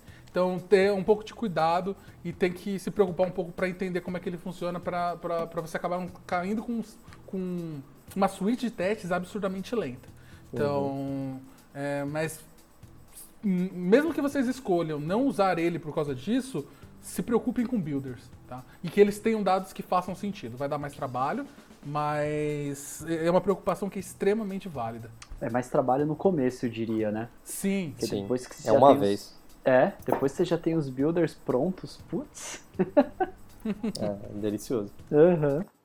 E a gente consegue reusar os builders em teste de unidade, teste de integração. É, é muito bom na roda. Uhum, né? E aí você usa o builder dentro do outro builder também, o que é maravilhoso. Tipo, ah, meu, meu, meu, builder de, uhum. de, de, compra precisa de um cliente. aí eu dou no meu builder de compra generate do cliente. Acabou, é não precisa me preocupar. O que, que tem no cliente? Ah, foda-se. é, é então, é muito bom. É, então, é, vale a pena, gente, dar uma olhada. É muito interessante. Também o link vai estar aqui no post. É, agora, a gente tá falando, isso tudo, essa parte do, do, dos dados, ela vale muito para os dois, né? Tanto testes integrados, teste de integração, teste de aceitação, qualquer teste que estiver fazendo, você sempre vai precisar de dados que façam sentido. É, porém, é, a gente falou bastante de teste de unidade, que você quer ter muito controle sobre aquilo, certo? É um teste de unidade exatamente porque é a parte unitária do seu código que está rodando. Você sabe uhum. exatamente onde é que é e você tem total controle sobre aquilo. Teoricamente, só um lugar pode falhar. Só que a gente acaba caindo do que a gente faz os, os testes integrados. É, não acho que não é, acaba não sendo a definição formal de testes integrados, o que a gente usa no dia a dia, pra falar a verdade. Porque o teste integrado seria qualquer teste em que eu tenho mais de uma classe ou mais de um, de um método interagindo em, uhum. juntos. Mas não necessariamente é o que a gente acaba chamando no dia a dia, por mais que não seja oficialmente correto, a gente já deixar bem claro aqui. A gente acaba chamando de teste de integração qualquer teste que tenha que lidar com I.O. Né? Qualquer teste que tenha que lidar com coisas que são muito mais difíceis de ter controle. Por exemplo, uma API externa, por exemplo, um banco de dados, por exemplo, a minha própria API. Né? Um teste integrado real, eu acho que o teste integrado que a gente acaba fazendo mais no dia a dia, de API de .NET, que é o que traz mais valor, é... Bem, se eu fizer um HTTP request nessa minha API aqui, para controle que eu acabei de escrever, ele vai me retornar o valor certo? E aí, acho que as pessoas têm muita dúvida de como fazer isso. E na prática, assim, o básico, assim, eu quero criar, eu tenho uma, uma controller e eu quero fazer um request HTTP nela e ver o resultado, hoje é mais fácil do que você pode imaginar. Sim, sim. É. O ASP.NET Core facilitou isso absurdamente, né? Antes a gente tinha que fazer um malabarismo para subir um servidor, é, criar o, garantir que o servidor estava rodando tudo certinho. Hoje você tem test server, você tem o Web Application Factory, é, e isso facilitou muito, né? Porque você consegue não só subir o seu servidor ali em, em proc mesmo, para conseguir fazer um request, mas você já consegue também é, trocar serviços. Então, se você sabe que, por exemplo, no seu teste você nunca vai acessar, sei lá, um servidor de validação do CPF, porque, o, porque esse request você vai fazer só quando você tiver com o código em produção. Então você pode ir lá e trocar no seu teste para falar, ó, quando for rodar o teste, troca esse serviço aqui por esse. Então isso tudo está muito facilitado para você fazer e ele vai rodar toda a engine do ASP.NET Core. É, esse negócio de trocar serviços está literalmente trocando o DI, né? O configure Sim. services lá, você tem o configure test service, você está trocando as implementações. Né? O que teoricamente não é o muito indicado se você está fazendo um teste integrado completo, né? Você vai fazer isso para tirar, talvez, eu acredito, dependências que você não tem controle, né? Tipo um Sim. HTTP request para um servidor de Uma autenticação API, que você né? não controla, por exemplo. Quanto menos você fizer, melhor. Beleza, isso é interessante porque eu consigo subir rápido. A gente deixa o link da documentação aqui também, é bem tranquilo de subir, tá? Uhum. É, a gente não vai descrever muito porque acaba mudando, eles acabam simplificando muito, mas é. é. tipo coisa de duas, uma classe que você escreve e você já tem o seu servidor rodando, um HTTP client que bate direto nele e simples assim, direto. Uma classe é. que você escreve e ela vai servir para todos os seus testes lá. Você vai escrever no começo, Sim. quando você estiver começando a escrever teste de integração, e vai, vai usufruir dela aí para todos os controllers que você vier criar. Uhum. É. a famosa infraestrutura de teste. Exato. E serve para testar controller, para testar filtro, para testar autenticação, para testar middleware. Ele consegue usar para tudo. Porque ele uhum. literalmente está rodando toda a sua engine ali, todo o seu pipeline do, do ASP.NET Core. É, não é diferente de eu, de eu subir sua API no Postman e fazer um request nela. Só que você está fazendo isso com .NET. Né? Então, é, você tem as suas vantagens ali você conseguir rodar isso, por exemplo, em uma esteira com uma quantidade de privilégios bem menor. Né? Você, só, você, só, roda um teste. Né? Seu setup do teste lá vai subir uma API e você só interage com ela. Só que aí, como eu falei, né, a gente lida com coisas que a gente não tem controle. Por exemplo, uma API externa, uma autenticação, alguma coisa assim. Banco de dados, a gente tem controle sobre ele ou não? É uma boa pergunta. Eu, eu costumo dizer que 90% das vezes a gente tem. Sim. Uma coisa que eu sempre tento fazer é, é isso aí que você falou, ter controle. Então, mesmo que eu estou lidando com uma base do cliente, algo assim, eu preciso, eu tento ter pelo menos a estrutura de criação do banco para que eu possa subir um banco local e que eu possa fazer que eu quiser nele para o meu teste, é, para eu conseguir validar todos os cenários. Porque não tem nada pior que você precisar. É, você quer escrever o teste para uma coisa e você não pode executar porque, sei lá, ah, você não tem o privilégio para executar lá, ou você não pode executar porque aquela operação causa efeito colateral, ou você só de executar você pode estar tá causando problema, problema de performance num servidor que está é, em produção, algo assim, né? Ou pior, né? De repente você não sabe se causa efeito colateral é. ou não e você está executando e de repente alguma coisa acontece, né? Sim.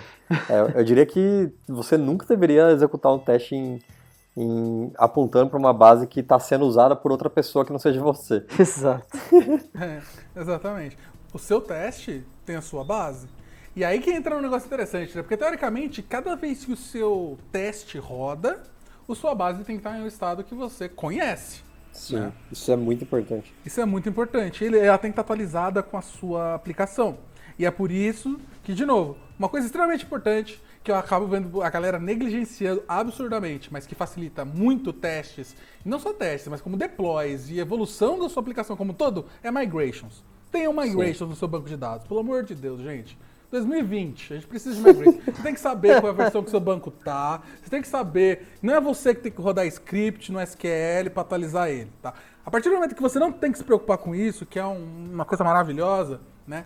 Você tem controle sobre o seu banco. Você tem uma, uma migration, basicamente, você vai ter alguma ferramenta, que provavelmente vai ser um Ent Framework ou um Fluent Migrator. Migrator que vai te dar uma forma, um CLI, algum código que você consegue apontar para um banco e falar: atualiza. Né? Então, o que, que eu acabo fazendo nos meus testes do dia a dia? É, a primeira coisa que eu faço no teste integrado é que se existe um banco de dados com o nome que eu quero, que normalmente ele tem algum nome específico para o teste, eu deleto ele. Eu falo, eu não me importo, eu não me importo com o que tem aqui, porque pode ser que tenha sujeira, ainda mais quando está falando de testes. Eu deleto ele, eu recrio ele e eu rodo as migrations.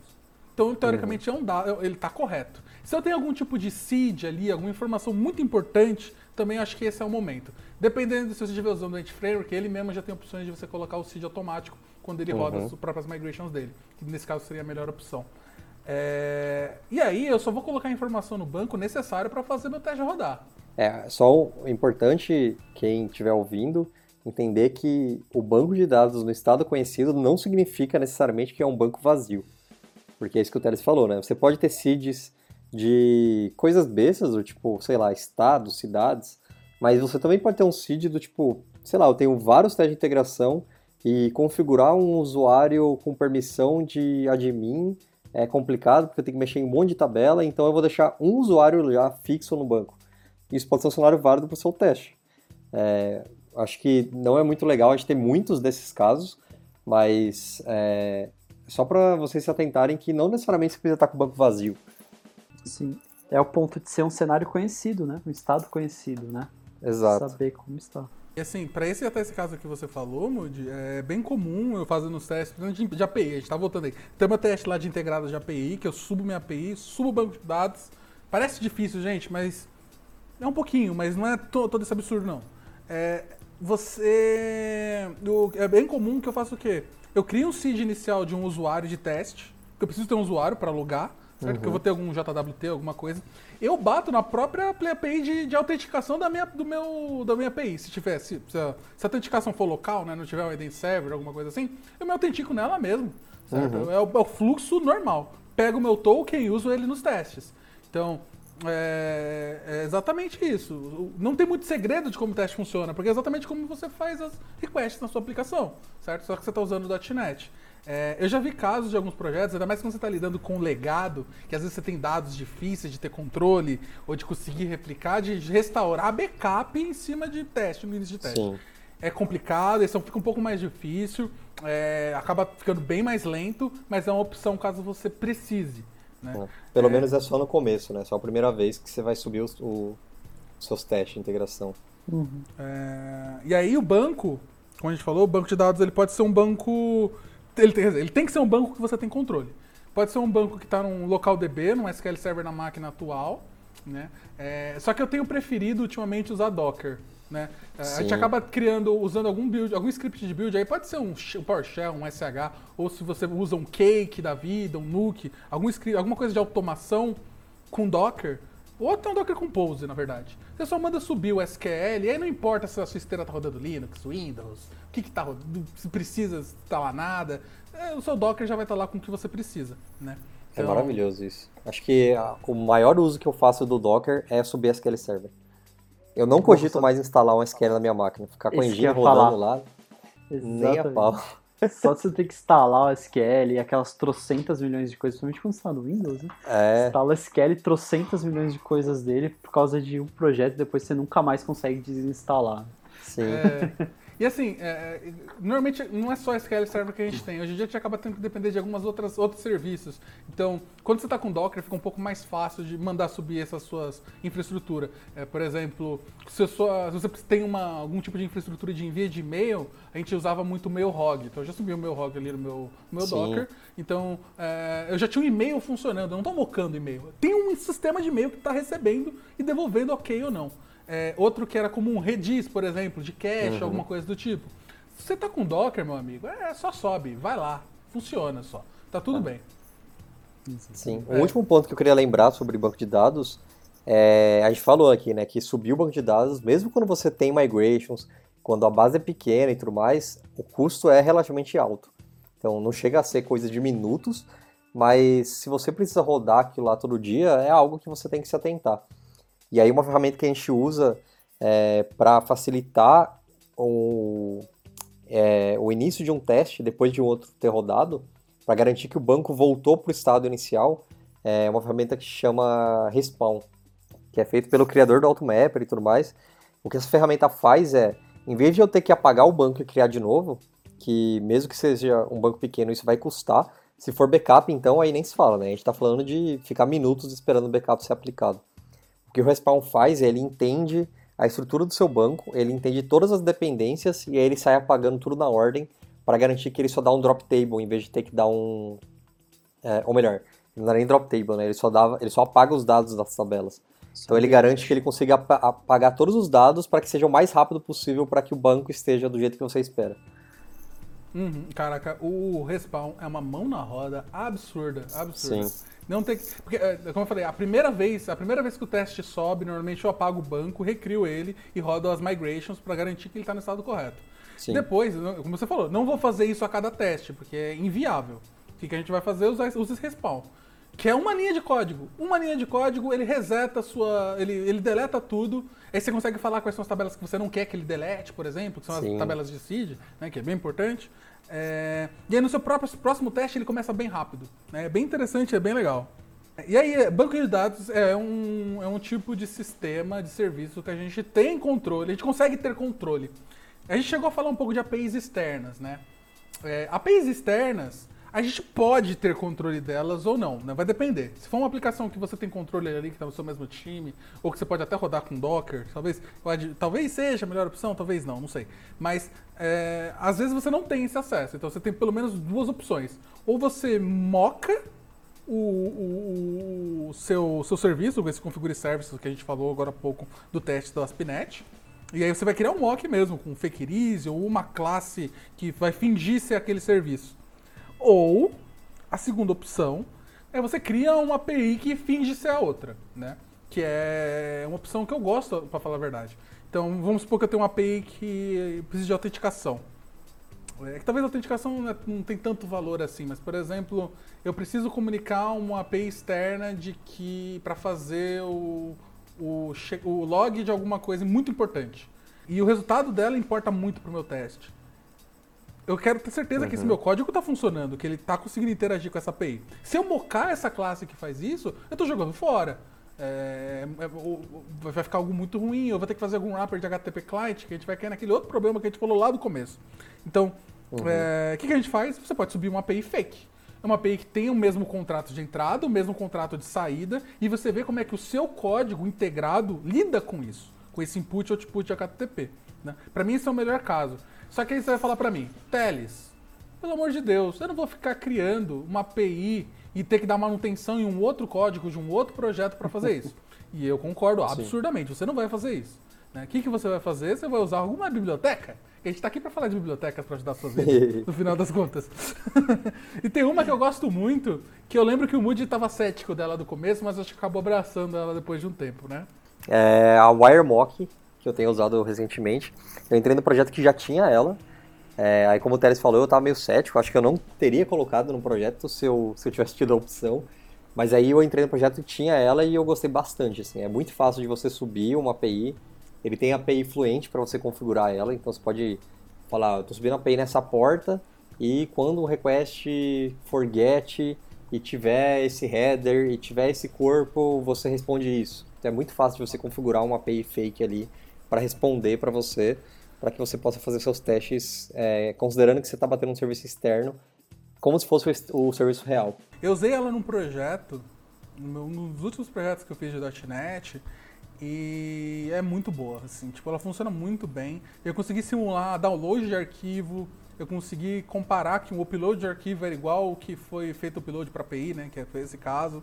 É, a API dela é muito tranquila, tipo, fluente, é uma linha de código, ela sobe numa porta, então você consegue colocar isso no seu setup é, padrão e, meu, é muito boa.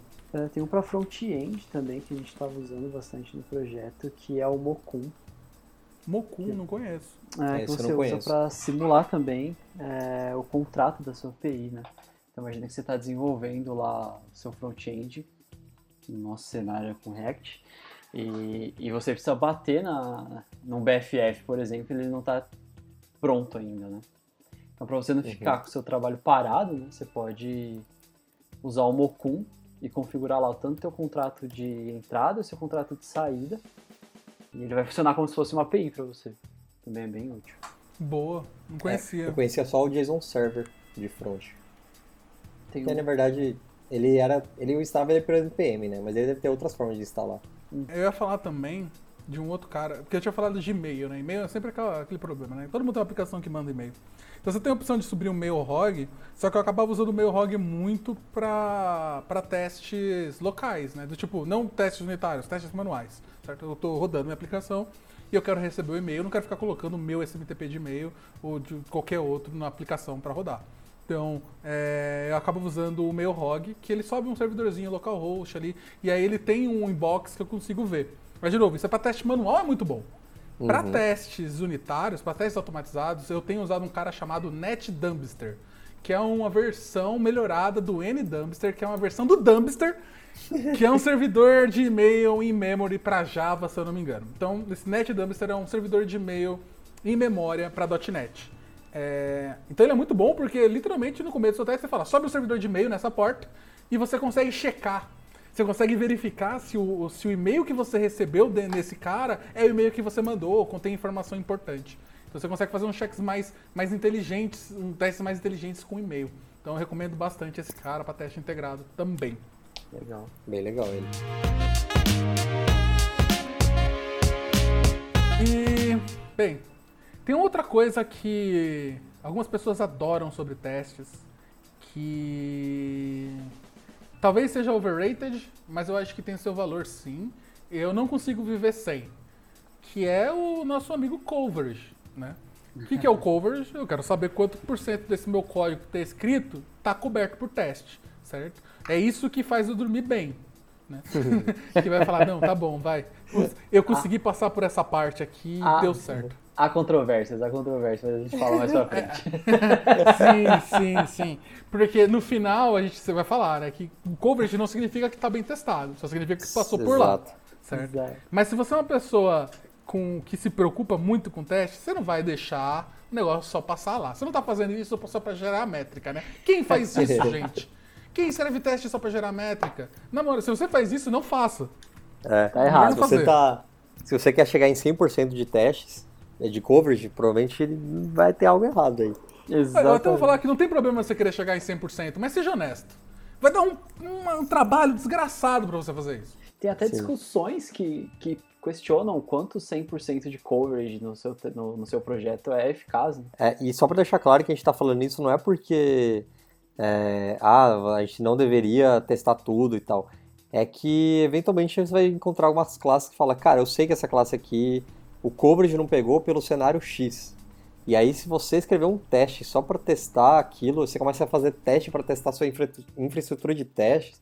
E aí, mano, o bagulho desanda muito rápido. Você tem que focar em qual valor aquele teste está trazendo. É, Eu gosto muito de tunar a infra de coverage, assim, por exemplo, eu sei que, por exemplo, eu não quero coverage na minha infraestrutura de testes, porque é um código que não, não que ele não importa, mas ele não tem tanto valor assim para eu saber que, que ele quebra. É porque se ele Sim. quebrar, todos os meus testes vão quebrar, eu vou descobrir.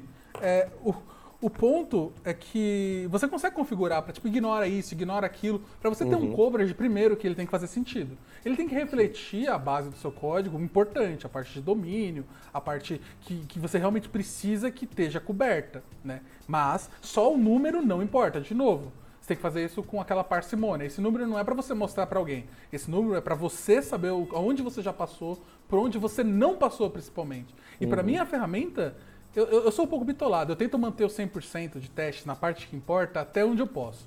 É, é difícil manter por muito tempo, eu acabo ficando com uns 90 e poucos depois de um tempo. Mas a melhor coisa do coverage não é nem o percentual. O percentual para mim é o menor- a coisa menos importante, certo? É, no máximo, para mim, o maior valor do percentual é para ter pelo menos colocar um quality gate no seu pull request, por exemplo, pra você ter certeza que, por exemplo, não faz sentido ter mais código integrado de forma geral, da- né, tirando algumas exceções raras, e você não ter um coverage e o seu coverage diminuir muito. Isso não deveria Sim. acontecer. Significa que aquele código não está testado. Então você consegue ter essa métrica para saber como é que o, que a- o escrita de códigos no seu projeto evolui no decorrer do tempo. E o segundo ponto, que é o mais importante do relatório de coverage, é para você saber aonde você não testou, ou testou parcialmente. Pra te direcionar, né? E aí você consegue pontualmente, né? Com a ajuda do relatório de coverage, atuar onde você de repente não passou, né? Um fluxo de exceção, por exemplo, que você deixou de testar, né? E você tendo esse relatório do coverage, muito mais claro para você, né? você consegue atuar muito mais pontualmente, né? A gente nunca pode esquecer da complexidade ciclomática do seu código. Então, teoricamente, se você tem um if, você tem dois testes para fazer.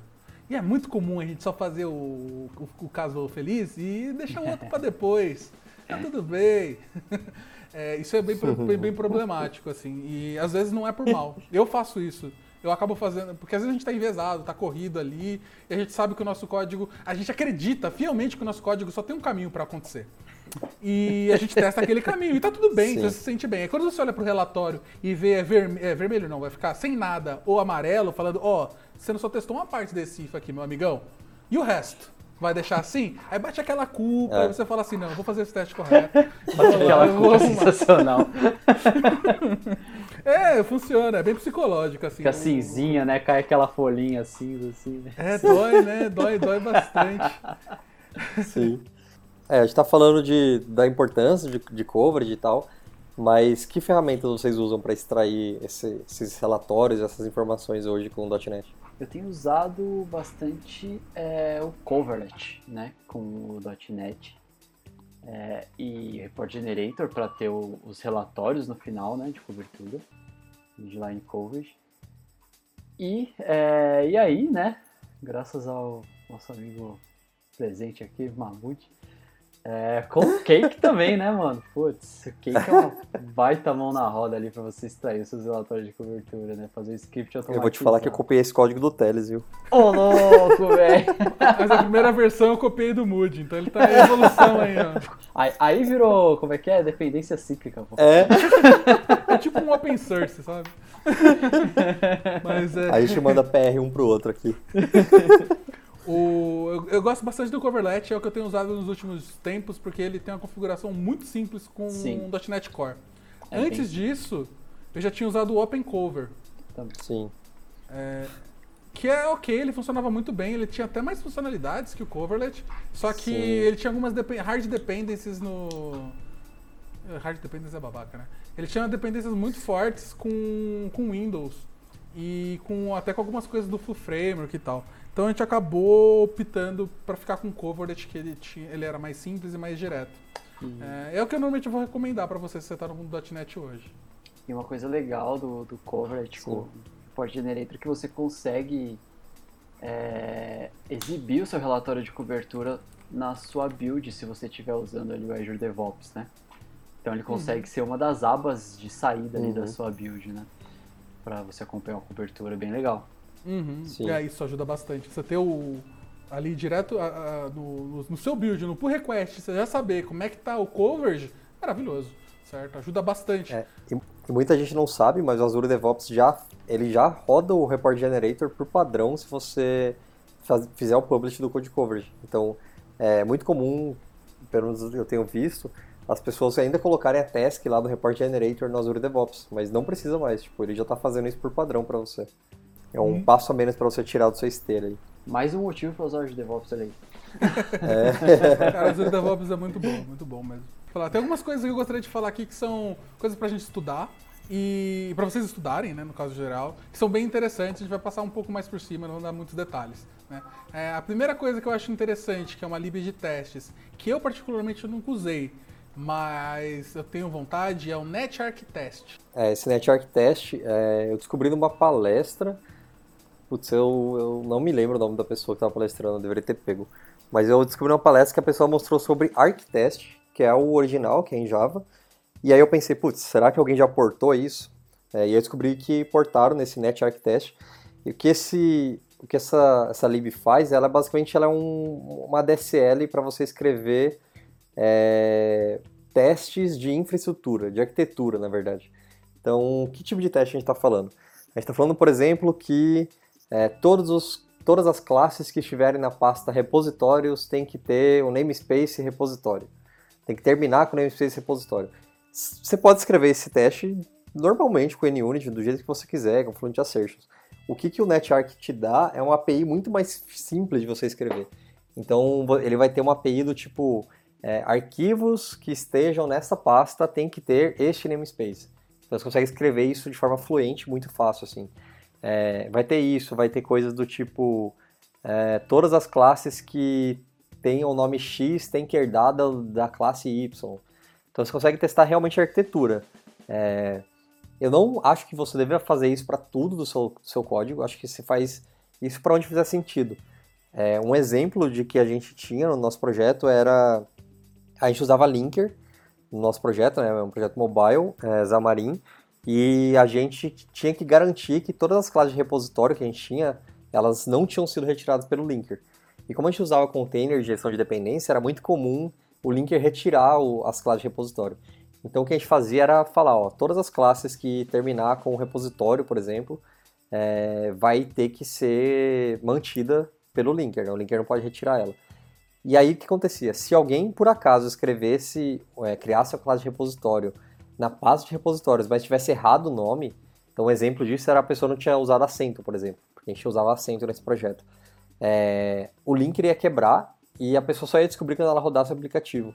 Então imagine esse teste que podia escrever dizendo que todas as classes que estão na pasta repositório têm que terminar com repositório escrito com acento. É, esse teste ia falhar na hora e a pessoa ia saber que ela escreveu errado na hora. Então, é, tem cenários que eu acho que é muito legal esse, esse projeto. Bem legal. Boa.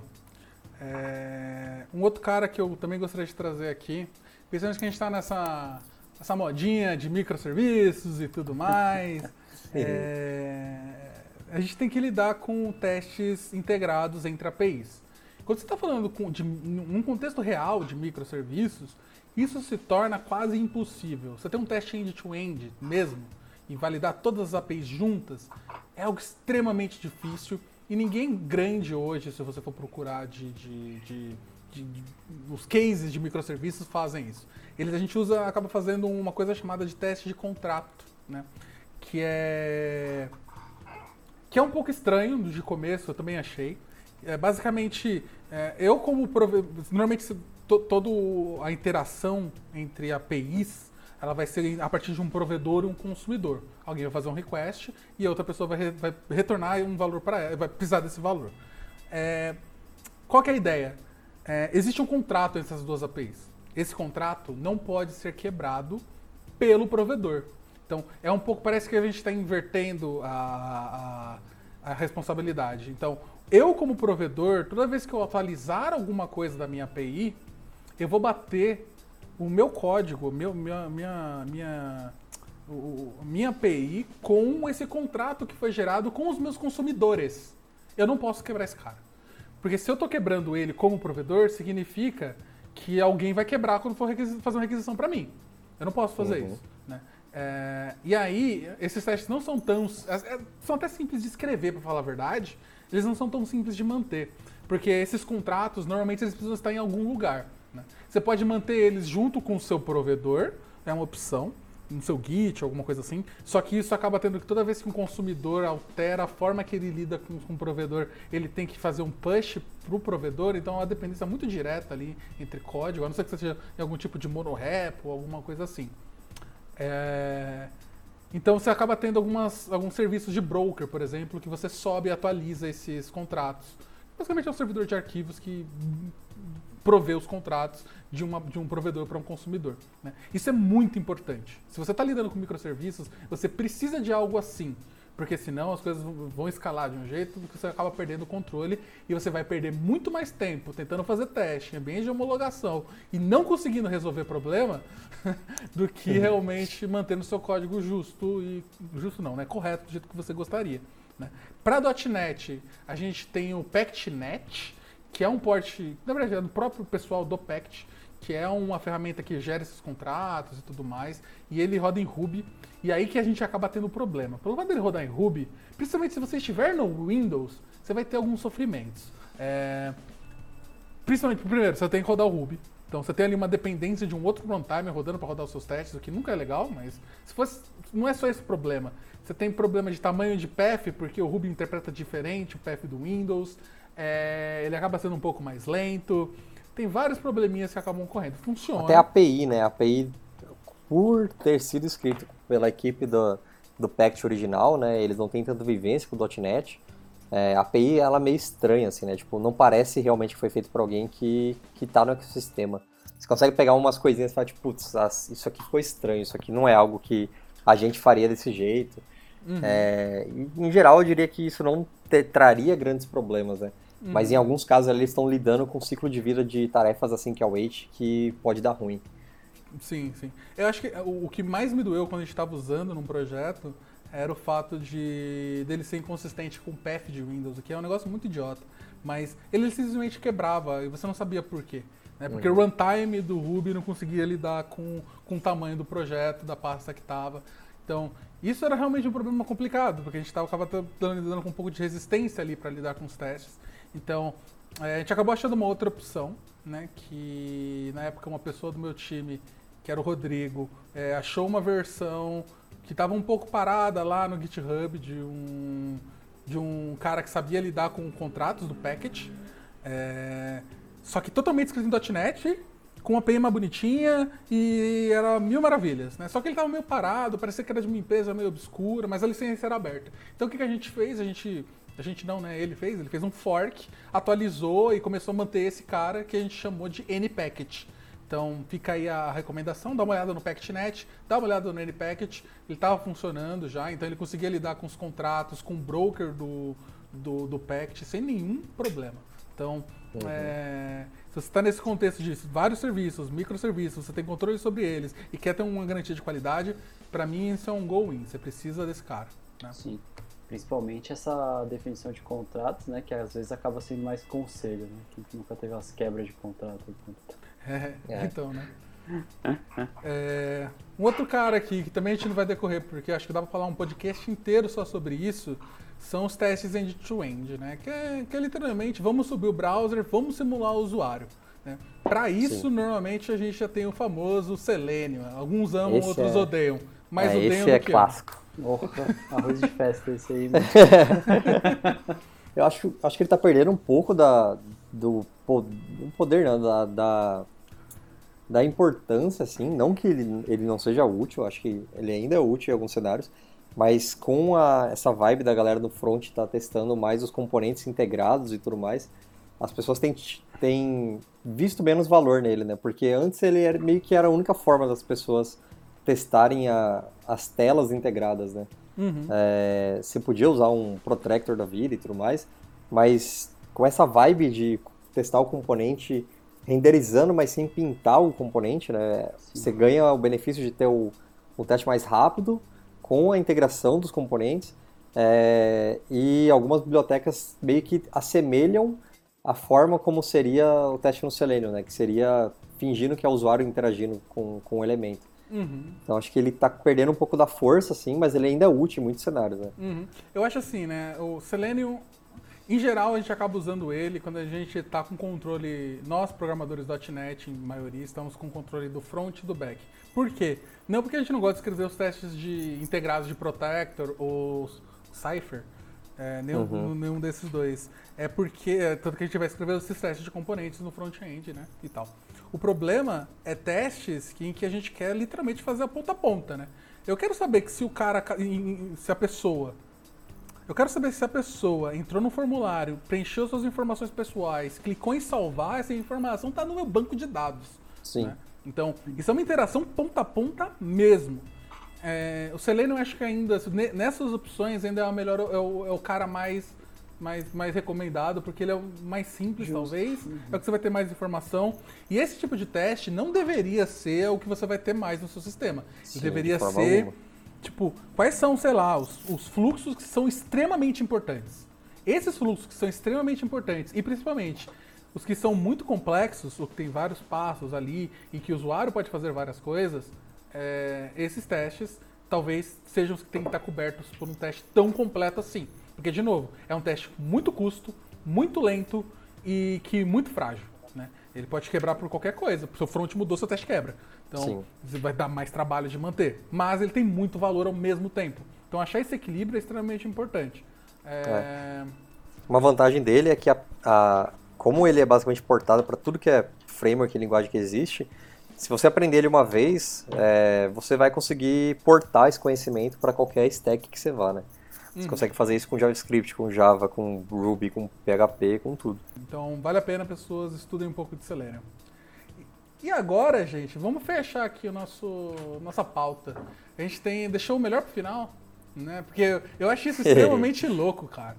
É, é, literalmente algo que quando eu ouvi, eu acho que eu ouvi o Maurício Anishi falando a primeira vez sobre isso, Eu falei, mas que ideia incrível! Porque, como assim eu nunca ouvi falar disso? Por que, que É. isso não é tão famoso? O que, que a gente tá falando? Testes X-Men? É isso? São os famosos testes de mutantes aí, né, cara? É, realmente, eu, Aquela novela? a novela da Record. Teste do Wolverine, cara. Primeira vez que eu vi também falar disso foi numa palestra do Onishi, cara. Acho que o Onishi é uma das pessoas que, que mais tem material de qualidade aí de teste, né? É, Eu cito ele sempre que possível. Sim, cara. Eu fiz recentemente até uma palestra no TDC, acho que o primeiro, se- terceiro slide, eu acho, que era só depois falava de mim. É um slide só com uma foto do Onishi, assim, falando obrigado, cara. Acho que tem três fãs de carteirinha dele aqui, né? Com certeza. Eu vou chamar ele pra gravar qualquer dia. Honra. Nossa, Me que- chama também, que pelo honra. de Deus. É. E aí, cara, ele deu uma palestra, ele acho que já tinha dado essa palestra na Lambda, mas eu não tinha entrado na Lambda ainda, e eu vi uma palestra dele que ele deu na Jim Pass, falando sobre testes em geral, e numa dessas ele falava sobre testes de mutantes, cara. E, e achei muito interessante, né? Ele fala sobre várias coisas de testes, né? Muito bom também. A gente põe o link depois aqui no podcast, quem quiser assistir. E aí uma das coisas que ele falava era teste de mutante, né, cara? E aí eu falei, mas o que é teste de mutante, né? É, e aí eu fui procurar alguma ferramenta que fizesse isso no meu, no nosso mundo aqui .NET, né? E aí eu achei o Striker.NET. E aí uma das formas que eu achei de ter o- os testes de mutante no mundo do .NET foi o Striker.NET. Não sei se vocês conhecem. Ah, eu conheci numa palestra sua no TDC. É, o Striker, ele vem aí de uma, uma empresa, né, que é Striker Mutator, que ela já tinha para outras linguagens, eles desenvolveram para .NET. E aí, basicamente, o que ele faz, ele identifica pontos no, no seu código de produção mesmo. Ele vai identificar lugares no seu código de, pro- de produção que podem ser alterados e que, se forem alterados, possivelmente podem estar inserindo bugs no seu código de produção. Ele vai fazer essas mudanças de forma automatizada e vai rodar os seus testes para cada uma dessas mudanças. E rodando seus testes, ele vai ver os testes quebraram depois que eu fiz essa mudança. Se quebraram, cara, é um bom sinal. Significa que a sua bateria de teste está de fato validando o seu código, né? Então, além do seu Uhum. code coverage estar lá em 100%, ela está de fato validando as mudanças, né, os bugs que podem aparecer no seu código. É, faz sentido, né? Porque se você tem uma comparação de se A é maior que B, e aí o seu striker vai lá e fala que A é menor que B, e os seus testes continuam todos passando, provavelmente tem algo muito errado. Sim. Sim, e a filosofia de teste de mutante é muito legal, né? Ele parte do princípio, de dois princípios muito importantes, que o seu teste ele já está muito bom e falta só um pouquinho para ele ser perfeito. Uhum. E aí e a outra e a outra outro princípio que ele parte, né, outra hipótese, é que pequenas falhas geram grandes. Isso é verdade. hein? É verdade. Aham. E são os mais difíceis de pegar, né? é. Pegar manualmente, pegar por logs. Nossa, são os mais difíceis. Eu achei mágico, assim. Falou, meu, é, ele altera o seu código e vê se seus Sim. testes quebram. Você fala, mano, isso é ótimo! Que coisa É. incrível! E é Quero meio testando os seus testes, né? É. E é meio que a, a primeira vez que você vê, você fala, tipo, mas, mas quebrou o teste, isso é ruim.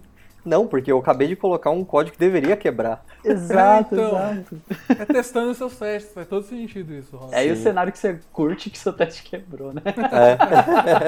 Então, acho que vale a pena dar uma olhada. É uma ferramenta que é bem interessante. Eu não tive ainda a oportunidade de usar em nenhum projeto .NET, mas com certeza no próximo que eu tiver, eu vou dar um jeito de colocar ele para ter esse feedback. Eu acho que é muito importante. Né? Sim. É, no fim, isso vai dar mais segurança pra gente pra dormir à noite na sexta-feira.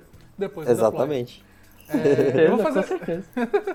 eu quero fazer só mais uma menção honrosa que eu lembrei aqui do Striker, é, que também é um framework para ajudar nos seus testes, que se chama FS Check. Tá? Ah, É, sim. eu vou, Sim, assim, é uma, dá para fazer um podcast inteiro só sobre isso, que ele é um framework de teste de propriedades, né? O que, que basicamente, eu vou tentar ser bem rápido, gente. O que, que isso significa? É, é um teste que gera dados automáticos, então ele vai rodar seu teste 100 vezes, mil vezes, ou sei lá, 500 vezes, da forma que você quiser, com várias informações aleatórias. Ele tem algumas coisas que eles chamam de generators, ah, vai lembrar um pouco com Bogus, mas é mais ou menos. Porque ele gera esses dados de forma inteligente. Então, se você tem um inteiro, ele vai te testar seu, ele vai testar o, ele vai rodar o seu teste com zero, com menos um milhão, com mais um bilhão, é, com no meio. E ele vai testando com várias coisas interessantes, com zero, com menos um.